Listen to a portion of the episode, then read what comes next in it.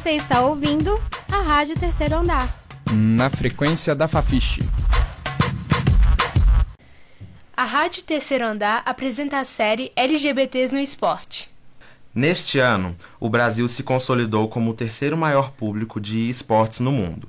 Conhecidos também como esportes eletrônicos ou cyberesportes, a modalidade conquista cada vez mais adeptos no país. Este tipo de esporte se consolida como um fenômeno, principalmente entre os mais jovens. Por ser praticado no ambiente virtual, grupos normalmente excluídos, como a comunidade LGBT, veem nos esportes a chance de participar de competições como atletas, mesmo que virtuais. O desenvolvedor de web, Otávio Venâncio, é jogador. Eu acho que o fato do meio virtual ser um meio mais de fácil acesso, acho que acaba te atraindo mais, entendeu? Quando você tá jogando um jogo ali, tá jogando um, um, LOL, você descobre que tem um, um, jogador também que é homossexual, que é bissexual, que tá ali jogando LOL também. Aí você vê assim, nossa, olha que legal, uma pessoa que vive debaixo da mesma bandeira que eu vivo. Você acaba se identificando, acaba ganhando mais gosto pelo ambiente, porque dentro dele você se sente à vontade. O estudante Igor Rodrigues destaca a possibilidade de ser anônimo no ambiente virtual. É bem mais fácil de você identificar as coisas no mundo pessoal, sabe? É bem mais fácil de te marcarem e de atacarem você com meios preconceituosos do que no mundo virtual, porque no mundo virtual você pode se camuflar, você pode ser quem você não é, por exemplo, falsa identidade que você cria para si mesmo, para às vezes não sofrer algum tipo de violência, algo que você está acostumado com a vida real. Isso acaba meio que facilitando a vida.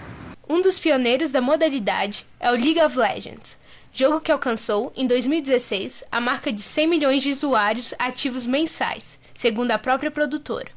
Alguns desses jogadores se profissionalizam no meio e conquistam contratos milionários com suas equipes para participar de competições internacionais que lotam estádios. O jornalista Vinícius Munhoz comenta sobre a popularização dos esportes primeiro ponto são os jogos que hoje em dia já são pensados para se tornarem uma plataforma de esportes. E tem jogos multiplayer que são criados estruturalmente desde o princípio, desde o assim do esboço do level do, do game design dele, que ele é feito para ser uma plataforma de esportes, né?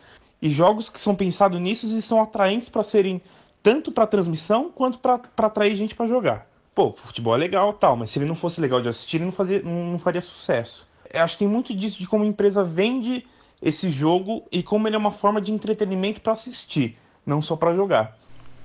Em 2014, Gustavo Minerva e Gabriel Cami, dois dos mais bem-sucedidos jogadores brasileiros de League of Legends, assumiram-se homossexuais. Essa não é uma atitude normalmente encontrada nos esportes tradicionais, como destaca o estudante Wellerson Souza.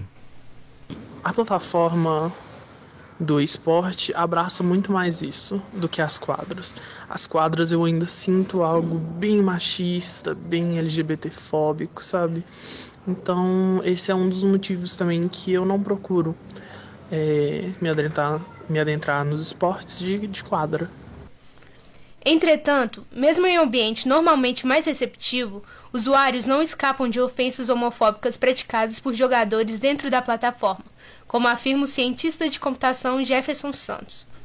Nossa, é um festival, de um show de horrores. É todos os tipos de preconceito possíveis e até preconceito que eu nem sabia que teria como ter, tem nesse jogo, porque as pessoas ficam nervosas e o chat dentro do jogo é triste, é bem triste dentro de uma aula de educação física, jogando, tipo, rolava piadinha, né? Rola isso, mas ainda assim era bem menos do que no League of Legends.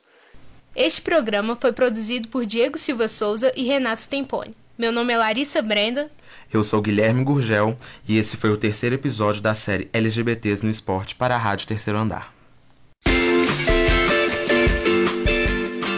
Você acabou de ouvir o programa da terceira temporada da Rádio Terceiro Andar. Para saber mais, acesse ao nosso site e as redes sociais.